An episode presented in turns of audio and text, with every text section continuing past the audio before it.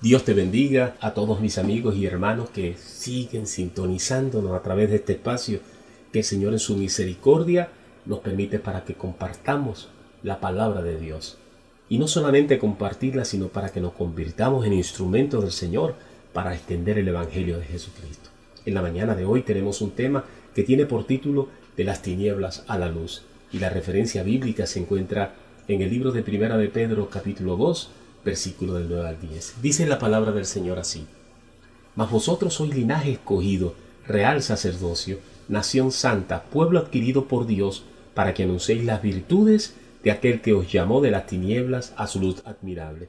Vosotros que en otros tiempos no erais pueblo, pero que ahora sois pueblo de Dios, y que en otros tiempos no habías alcanzado misericordia, pero ahora habéis alcanzado misericordia. Vamos a orar. Bendito Dios, te damos gloria, alabanza y adoración porque tú eres el Señor, tú eres el creador de, la, de toda la tierra y de todo lo visible e invisible. Gracias, Padre, por el privilegio que nos das de poder compartir y escuchar el mensaje glorioso que tú tienes a través de tu Santo Espíritu para nuestras vidas. Gracias por el alimento espiritual que nos das en esta mañana. Gracias porque es necesario para nosotros. Separado de ti, Señor, nada podemos hacer, dice la palabra del Señor. Permite que esta semilla de la palabra caiga en buena tierra y traiga fruto abundante en el corazón de cada familia, cada esposo, cada esposa, cada hijo, cada hijo, cada familia, Señor, y cada persona sobre la tierra. Te damos la gloria en el precioso nombre de Cristo Jesús. Amén, amén y amén. Bien, la Biblia tiene en su inicio con la creación de la luz y termina o tiene su culminación con el resplandor de la luz de una nueva creación y de una nueva Jerusalén. Entendamos lo siguiente, apreciado hermano y amigo que me estás escuchando. A través de la palabra de Dios se revela que la luz o la tiniebla es como una atmósfera, es como un espacio, una capa que rodea, un ambiente o clima favorable o adverso a alguien o a algo que le permitirá o no vivir en un ambiente estable. Vamos a verlo a través de la siguiente ilustración. Imagínese un pez. Un pez fue creado para habitar en el agua. Es su ambiente natural. No solamente por ser el, el hecho de ser su ambiente natural, sino que al sacarlo de este ambiente irremediablemente muere. ¿Por qué razón? Porque fue sacado de su atmósfera, de su hábitat creada para poder existir y coexistir con su especie. La Biblia nos enseña que todo lo creado por Dios fue establecido para vivir la vida que Dios ha determinado darle en un ambiente adecuado, en un lugar con carácter estable, cada uno según su espacio, un clima y un clima favorable que le permitirá vivir en un ambiente con un orden específico. Dice, dice la palabra del Señor y dijo Dios, produzcan las aguas, seres vivientes y aves que vuelan sobre la tierra en, el, en la abierta expansión de los cielos. Esto lo dice en Génesis 1.20. Pero también dice Génesis 1.24. Luego dijo Dios, produzca la tierra seres vivientes según su género, bestias y serpientes y animales de la tierra según su especie. Y fue así. Dios a cada especie le creó un ambiente adecuado para poder vivir y coexistir con su semejante. Sin embargo, en la creación tuvo lugar un suceso extraordinario que relata la creación del hombre.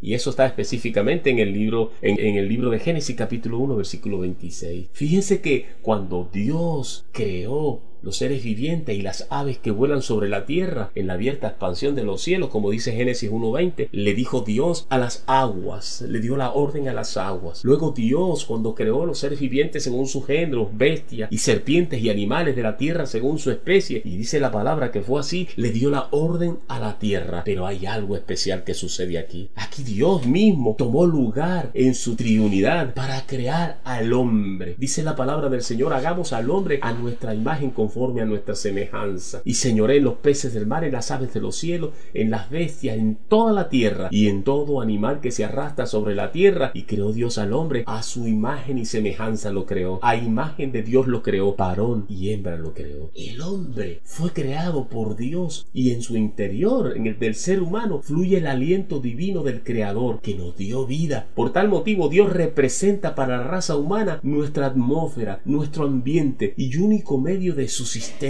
La Biblia nos dice claramente que apartado de Dios estaríamos irremediablemente muertos. En el libro de Juan 15:5 su parte final dice, porque separado de Dios nada podéis hacer.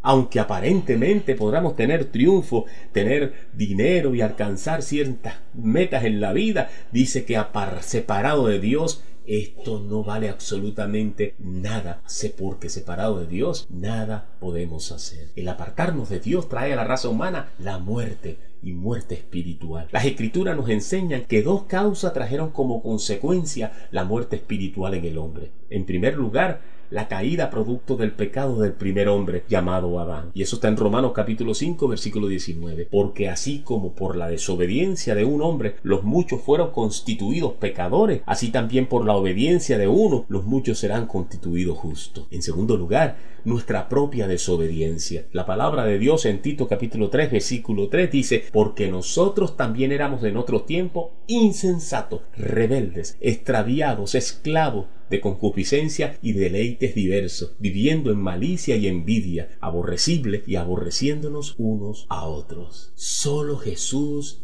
es nuestra esperanza de vida. Estas dos barreras que nos separan de Dios solo pueden ser superadas por medio de la expiación de nuestro pecado a través del glorioso sacrificio de nuestro Señor Jesucristo en la cruz del Calvario. Y por supuesto, la obediencia a su Evangelio glorioso. La Biblia nos enseña que esta esperanza no es un fruto de un pensamiento positivo, tampoco es algo que las personas tienen en su interior. La esperanza es algo que se desarrolla en la medida de nuestra intimidad con Dios y que es revelada a través de la gracia de nuestro Señor Jesucristo. Esto lo vemos en Primera de Juan capítulo 1 versículo 6. Si decimos que tenemos comunión con Él y andamos en tinieblas, mentimos y no practicamos la verdad. Dios es luz y no hay ninguna tiniebla en él. La luz es parte de su esencia, como es el amor en primera de Juan 4:8. El mensaje es que Dios es sin reserva, completa y absolutamente santo, sin mezcla de pecado, sin contaminación de iniquidad, sin ningún indicio de injusticia. Apreciado amigo y hermano que me escucha, si no tenemos la luz, no conocemos a Dios. Aquellos que conocen a Dios, que caminan con Él, son de la luz y caminan en la luz. Ellos son hechos partícipes de la naturaleza divina de Dios, habiendo huido, como dice la palabra en segunda de Pedro 1.4, de la corrupción que hay en el mundo a causa de la concupiscencia. Dios es luz y también lo es su Hijo. Jesús dijo, Yo soy la luz del mundo, el que me sigue no andará en tinieblas, sino que tendrá la luz de la vida. Esto está en el libro de Juan capítulo 8, 12. El plan de Dios es que los creyentes hagamos resplandecer su luz, llegando a ser más como Cristo cada día. En primera de Tesalonicenses capítulo 5, versículo 5 dice la palabra, porque todos vosotros sois hijos de la luz, del día, y no somos hijos de la noche ni de las tinieblas. Dios es el creador de la luz física, así como el dador de la luz espiritual, por medio de la cual podemos resplandecer en la verdad, ya que la luz expone lo que se oculta en la oscuridad y muestra las cosas como realmente son. Andar en la luz significa conocer a Dios, entender la verdad y vivir en justicia.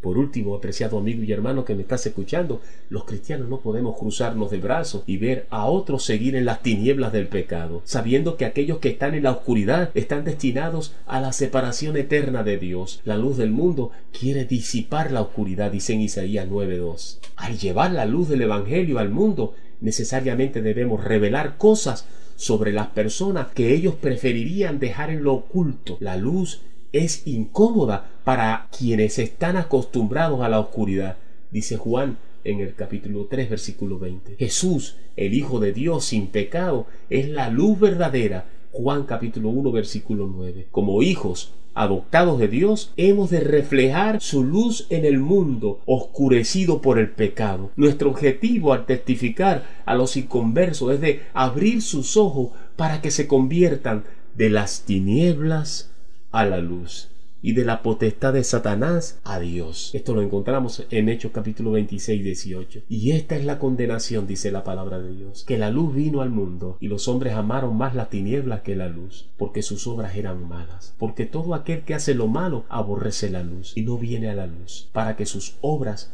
no sean reprendidas. Mas el que practica la verdad viene a la luz para que sea manifiesto que sus obras son hechas en Dios. Esto lo dice capítulo Juan 3:21. Apreciado hermano y amigo que me escucha, la palabra de Dios nos enseña y hace énfasis de que la luz está íntimamente ligada a la vida y la vida representa el mensaje glorioso que Dios vino a manifestarnos a través de nuestro Señor Jesucristo. Él dice en su palabra, yo soy el camino, yo soy la verdad, yo soy la luz de la vida que los lleva al Padre. A ti, apreciado amigo que me estás escuchando, a lo mejor es la primera vez que escuchas esta palabra. Déjame decirte algo. Dios está hablando a tu corazón. A lo mejor en tu conciencia se ha despertado una inquietud por conocer esta verdad que estaba escondida durante mucho tiempo a tu vida, porque la palabra dice, el hombre natural no percibe las cosas que son del Espíritu de Dios y no las puede entender porque se han de discernir espiritualmente. Y para discernir espiritualmente debes contar con la presencia en tu vida del Espíritu Santo. Y esto solo es posible cuando tú abres tu corazón a nuestro Señor Jesucristo, a su salvación, a su gracia. Solamente debes de hacer esta oración. Es algo sencillo, solo decir, Señor Jesucristo, te abro mi corazón y te acepto como mi único Señor y Salvador de mi vida. Amado Espíritu Santo, ven y en mí toma mi cuerpo, mi ser y mi alma como tu habitación. Y dame la sabiduría y enséñame a discernir la palabra de Dios que me guía por caminos, por senda de justicia, en la luz admirable del Señor, y me saca de las tinieblas. Llévame, Señor, sácame de las tinieblas y estableceme tu luz admirable. Si has hecho esta oración, déjame decirte que hoy has hecho un viaje, una transición saliste de la oscuridad. Como dice en primera de Juan, dejaste de amar el mundo y las cosas que hay en el mundo, dejaste de amar los deleites de este mundo, los deseos de los ojos, los deseos de la carne y la vanagloria de la vida, y entraste a la luz admirable del Señor, al amor de Dios que sobrepasa todo entendimiento. En Juan 3:16 dice la palabra, de tal manera amó Dios al mundo que ha entregado a su único Hijo, para todo aquel que en él crea, no se pierda, mas tenga vida eterna. Que el Señor los bendiga y que la gracia de Dios realmente abunde, abunde y sobreabunde en vuestros corazones para testimonio glorioso de Dios y para ser instrumento de evangelización a todas las naciones. Hasta otra nueva oportunidad.